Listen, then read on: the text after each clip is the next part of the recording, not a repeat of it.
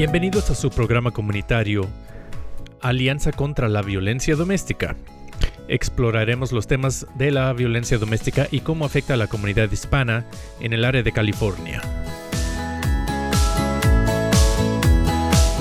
Este programa es posible gracias a la generosidad de Blue Shield Foundation de California.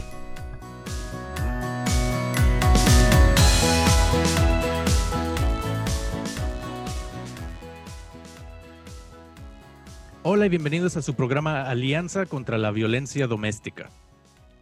Mi nombre es Gerardo Fernández. En este programa abordaremos el tema de la violencia doméstica, sobre todo dentro de la comunidad hispana y las comunidades de color en California.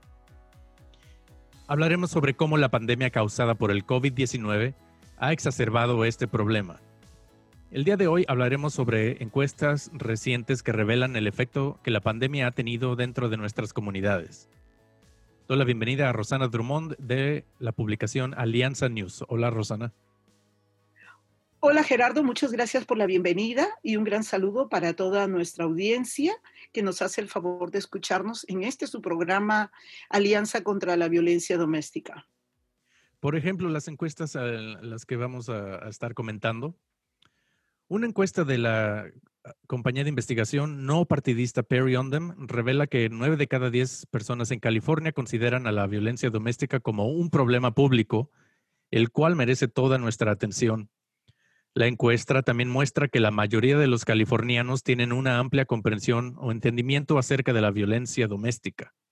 Entienden que esta no solo se lleva a cabo a nivel físico, sexual o emocional, sino también a nivel mental, para controlar o manipular la situación financiera de la persona o amenazar con difundir la información personal en las redes sociales.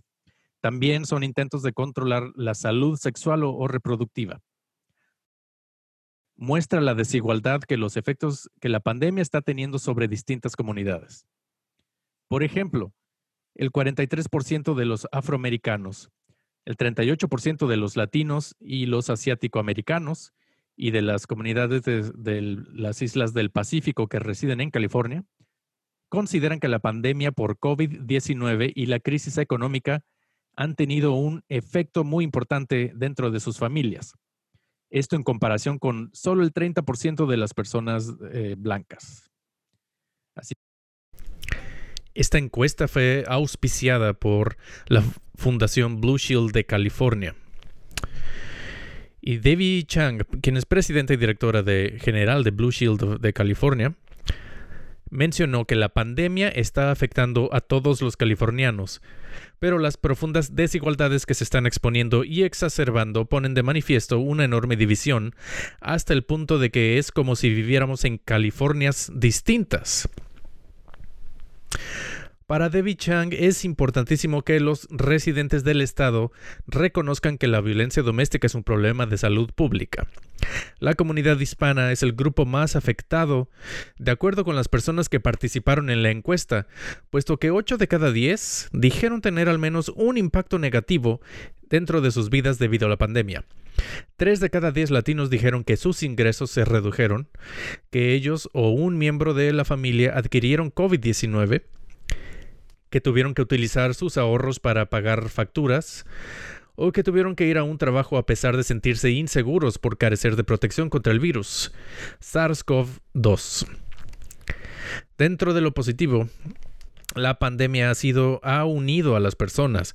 Esto de acuerdo a que 3 de cada 5 latinos, más del 60%, afirmaron sentirse más cerca de sus familias desde que comenzó la pandemia.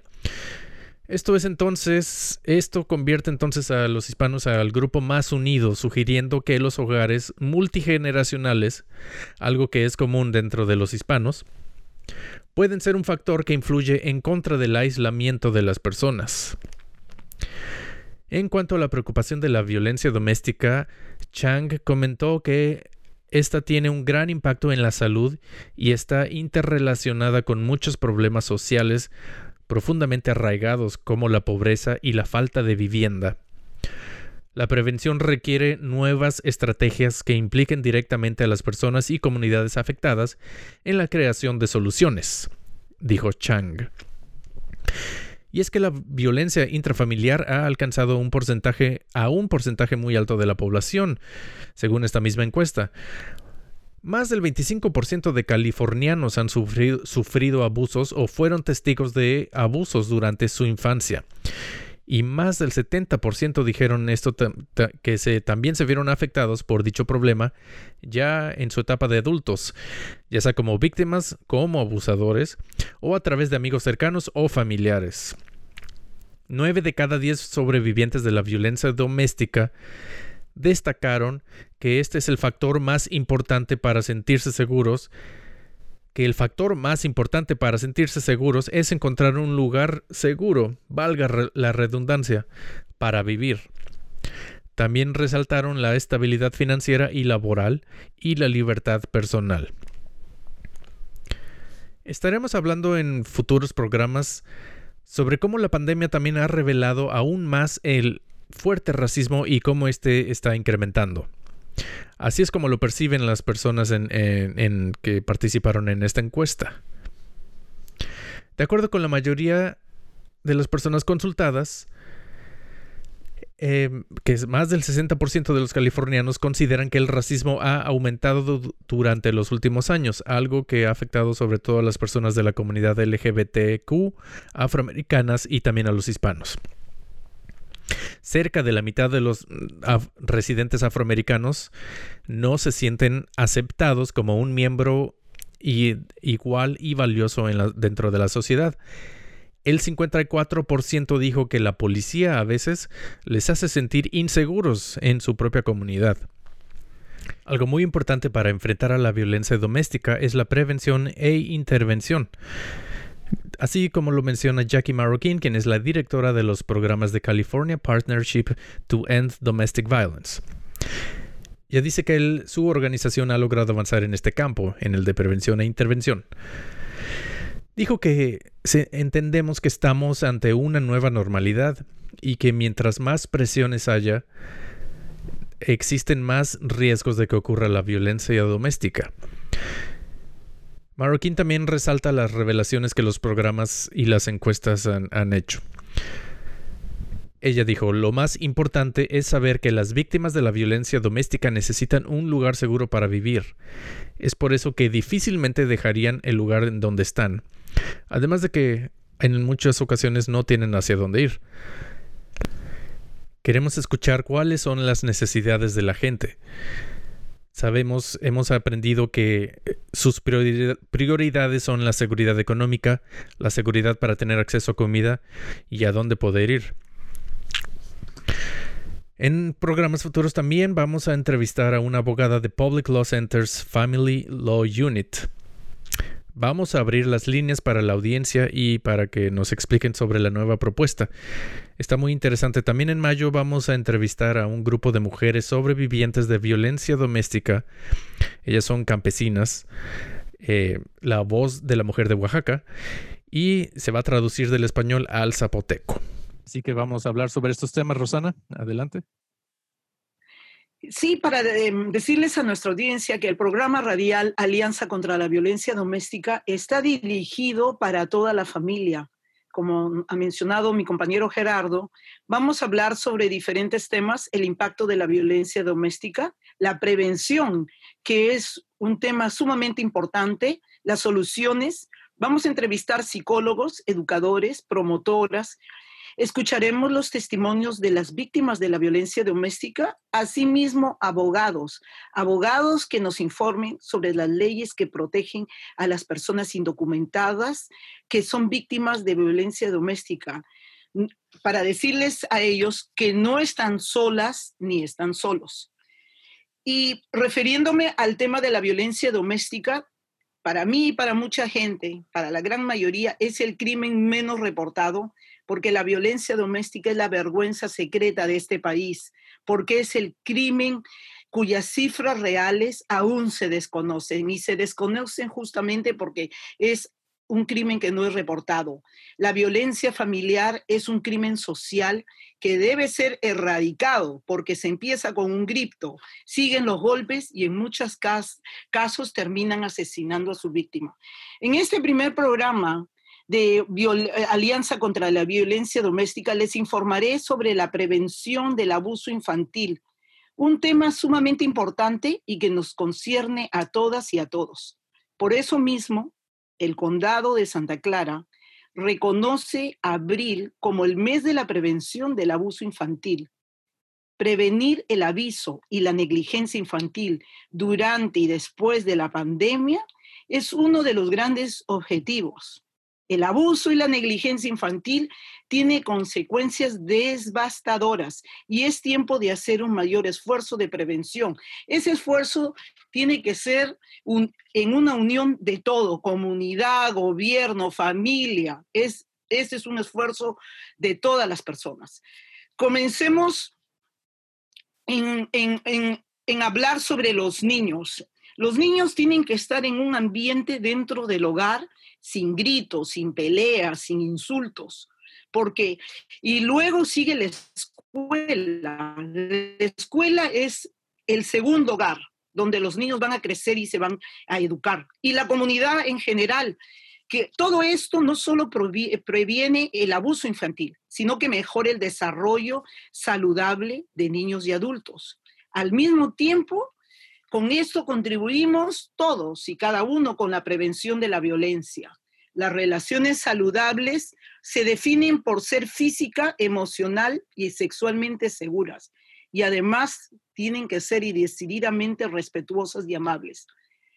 Asimismo, Gerardo y nuestros amables oyentes, es necesario mencionar que también se necesita la colaboración del gobierno para reducir la pobreza, la falta de vivienda, el racismo, la intolerancia, la violencia doméstica y la exposición de los niños a la misma violencia en todas sus formas son fundamental en la importancia de este esfuerzo. Si no, no vamos a caminar hacia adelante.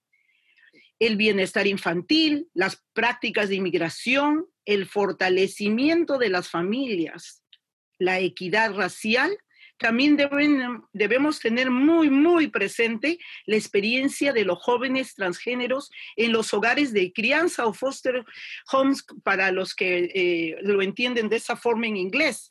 Las estadísticas y datos sobre abuso infantil en realidad son alarmantes. Gerardo, cada año se realizan aproximadamente 3 millones y medio de denuncias de abuso infantil en los Estados Unidos que involucran a 6 millones de niños.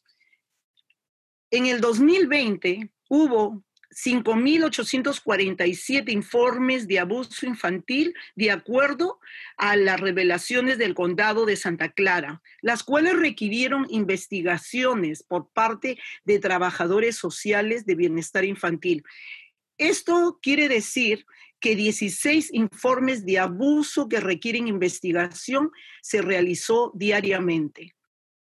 El 34.2% de los niños del condado de Santa Clara tienen al menos una experiencia infantil adversa.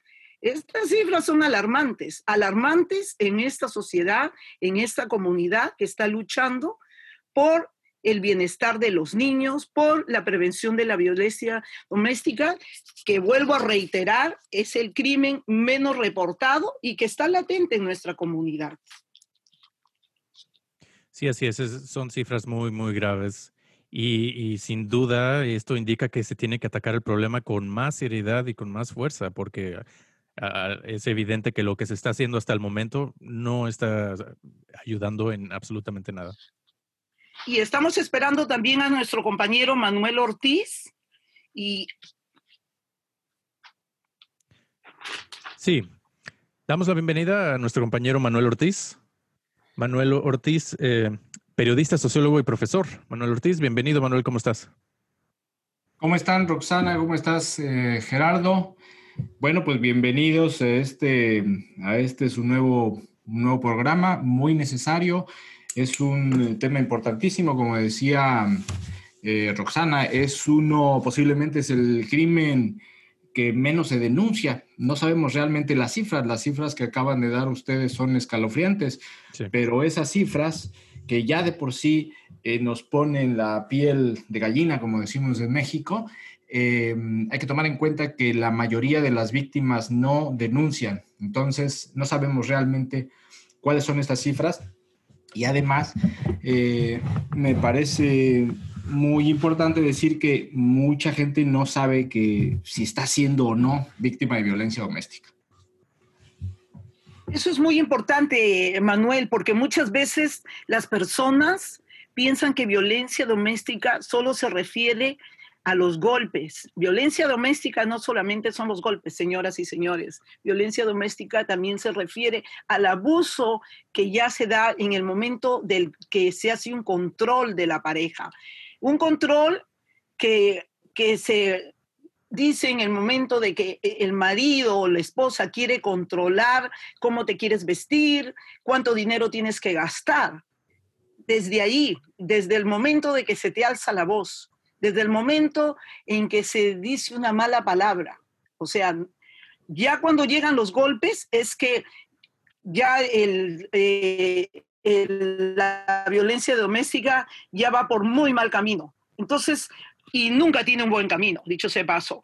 Entonces, Manuel, eh, eh, una de las grandes cosas, y por eso también es este programa, es nosotros abordar el tema de la prevención y por eso es que vamos a invitar y vamos a entrevistar entre los tres a sociólogos, psicólogos, educadores, promotoras, las mismas víctimas, para que eh, ellas nos van a brindar sus testimonios, asimismo abogados que nos informen sobre las leyes que protegen a las personas indocumentadas que son víctimas de violencia doméstica.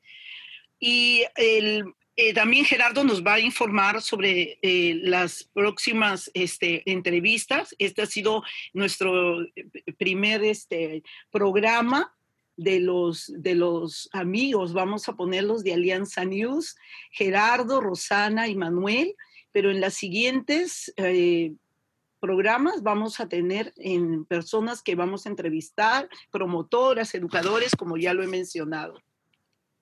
Así es, en, un programa, programa próximo vamos a entrevistar a la doctora Ana Lee y a la psicóloga Alejandra Aguilar. Alejandra Aguilar es de el programa, es especialista de, la organización, Asociación California Partnership to End Domestic Violence. Así que vamos a tener eh, una abogada de Public Law Centers de Family Law Unit y también vamos a abrir las líneas para la audiencia, así que vamos a tener programas donde vamos a informar sobre este tema muy importante. Con gente especializada en el tema. Así es, así es. Eh, Manuel, ¿algo más que quisieras agregar? Sí, pues eh, me parece que es muy importante hablar de la prevención y que para hablar de la prevención debemos de tener claro qué es. No podemos prevenir algo que no, que no conocemos. Entonces, bueno, la, la violencia doméstica que también se le puede, se le conoce como violencia familiar. Supongo que después con el tiempo se va a ir desmenuzando estos términos, pero es un patrón de comportamiento que implica que la pareja o expareja, muy importante decir, no solo la pareja, sino puede ser la expareja, eh, emplea el abuso físico, emocional, sexual y o financiero. Hay algo que se le conoce como el ciclo de la violencia doméstica, y este ciclo de la violencia doméstica es muy sutil de identificar. ¿Qué quiere decir esto? Yo te agredo y me arrepiento. Yo te agredo y me arrepiento. Te agredo y te pido perdón.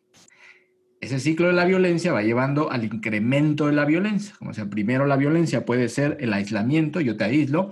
Una característica es que el violentador o la violentadora, aunque en la mayoría de los casos son eh, son de hombres a mujeres, también se da eh, viceversa, eh, trata de aislar a su víctima. Esa es una de las, de las características. Va aislando a la víctima, va aislando a la víctima para, para que se quede sin su círculo de, protección. En la medida que va aislando a la víctima, se va incrementando estos, estos distintas facetas del abuso que repito, puede ser eh, manipulación con los hijos, eh, lo económico, las amenazas.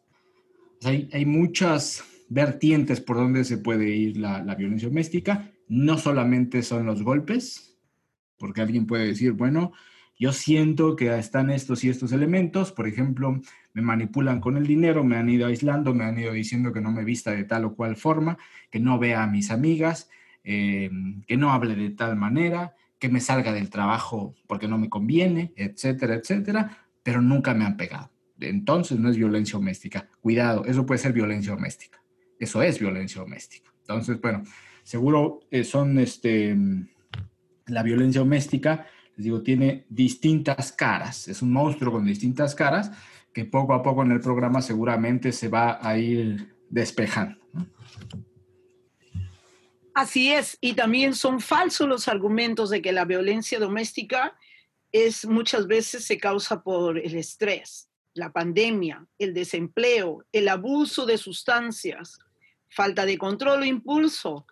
Los agresores o agresoras siempre tienen estas excusas Manuel Gerardo, para justificar su conducta descontrolable. De una u otra forma, los abusos contra la mujer, niños y niñas, ancianas y ancianos, suceden en todos los ámbitos sociales, religiones y culturas. Esto no es que los pobres tienen violencia doméstica y los ricos no, todos en general.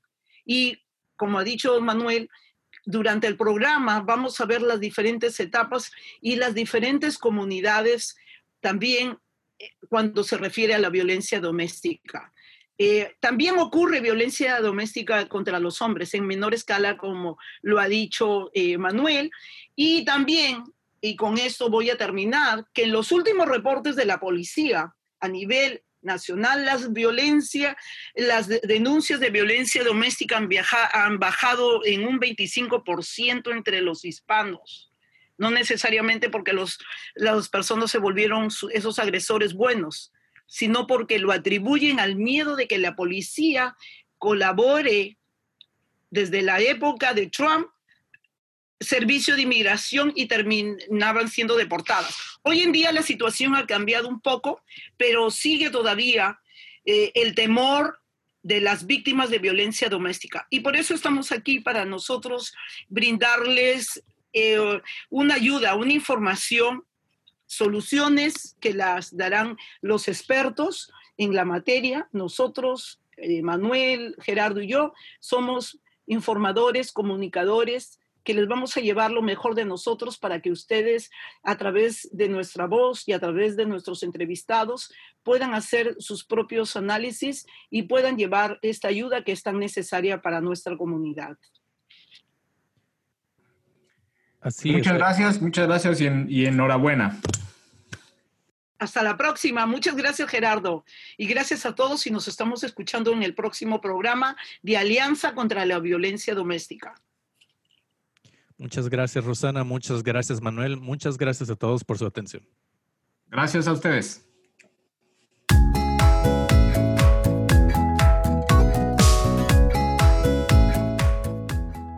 Este programa es posible gracias a la generosidad de Blue Shield Foundation de California.